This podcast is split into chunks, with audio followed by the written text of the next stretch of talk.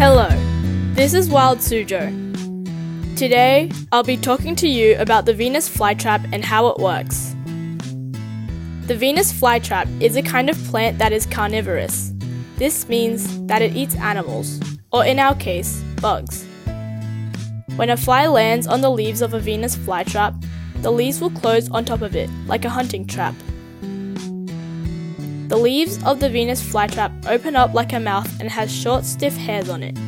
The edges of the leaves have long points that protrude from them. When a bug lands on it, the hairs are triggered and the leaves shut. The plant may wait a few seconds to let smaller insects fly away. If something inedible goes in, such as a rock, the flytrap will release it. When the trap closes, the fingers of the trap lace together to make a cage. This will later seal and digestive enzymes will come and digest the food. This will take several days. For Wild Suzhou, I'm Siana. Thanks for listening and see you next time.